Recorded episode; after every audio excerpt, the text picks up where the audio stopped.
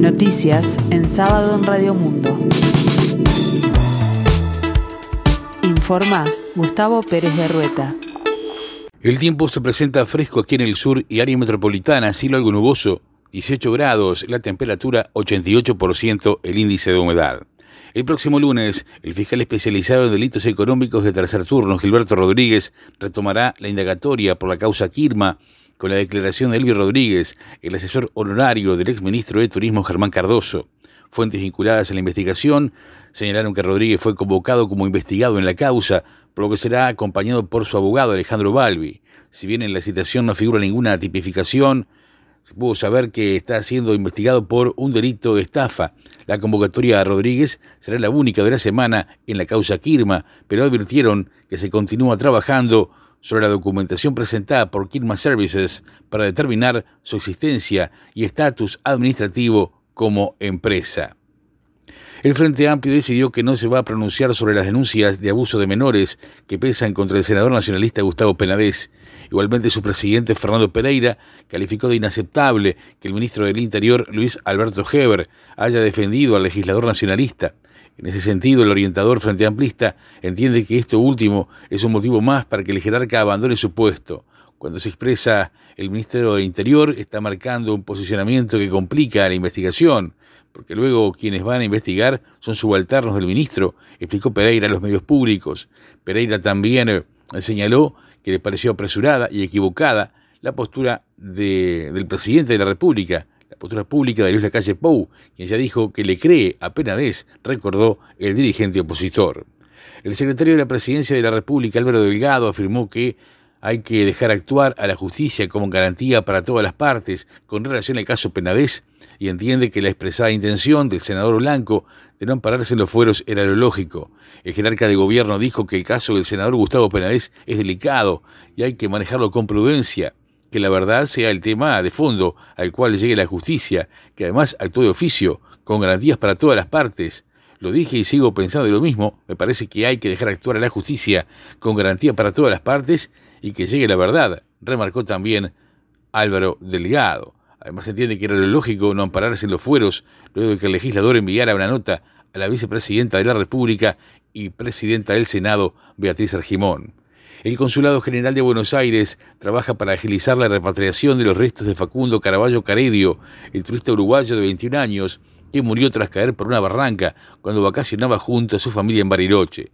Se trabaja actualmente para agilizar los trámites asociados a la repatriación de sus restos, confirmó el cónsul general de Uruguay en Buenos Aires, José Luis Curvelo. El diplomático indicó que el cuerpo del joven llegará en pocos días a Uruguay. El cuerpo de Facundo fue hallado próximo a un puente en el arroyo Goye, en la localidad de Colonia, Suiza.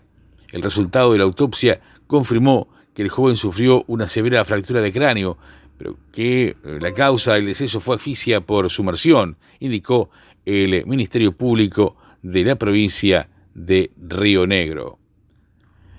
Desde el próximo lunes 10 de abril al 19 de mayo se pueden presentar propuestas de forma presencial para el ciclo 2023 del presupuesto participativo que organiza la Intendencia de Montevideo de forma presencial.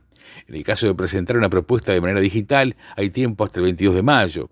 En esta ocasión, para la realización de los proyectos, se destinará en total de 216 millones de pesos, informó la Comuna Capitalina. El presupuesto participativo es un programa que permite destinar fondos del presupuesto departamental a obras y servicios que surjan de propuestas concretas de la población, ya que son planteadas por personas, instituciones u organizaciones sociales, culturales y deportivas sin fines de lucro. Este fin de semana prosigue la décima fecha del torneo de apertura del fútbol uruguayo, con Cerro Largo Peñarol y Danubio Nacional como los encuentros más destacados de la etapa. Este sábado se disputarán estos cotejos, Fénix River Plate a las 10, Defensor Sporting Cerro a la hora 16 y Montevideo City Torque Racing a las 18.30 horas. El domingo, la actividad continúa con Danubio Nacional a las 15.30 horas y Cerro Largo Peñarol a las 18. El complemento de la etapa se disputará el lunes con los partidos Liverpool Plaza Colonia a las 15.30 y de Luz Boston River a las 20.15. Este viernes, Deportivo Maldonado venció a Wanderers por 1 a 0. Uruguay cayó 3 a 0 ante Brasil y quedó eliminado del sudamericano sub-17. La canariña se impuso con goles de Ryan, Loran y Reis. Por el empate del cuadrante Chile, el anfitrión le ganó el tercer lugar en el hexagonal final a la Celeste. Los seis clasificados al hexagonal final son Brasil, Chile, Ecuador, Argentina, Paraguay y Venezuela.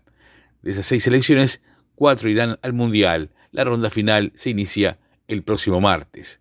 La selección uruguaya de fútbol femenino goleó a Perú 6 a 1 este viernes en el Parque Capurro, en el marco de un partido amistoso previsto por fecha FIFA.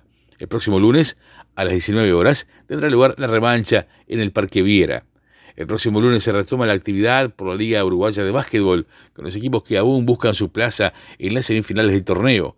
Peñarol, Ebreque y Maccabi están 1 a 1, jugarán a las 20-15 horas por el tercer juego, mientras Malvin Urupán, llave que está 2 a 1 a favor del playero, tendrá su juego este martes a las 20 horas 15 minutos.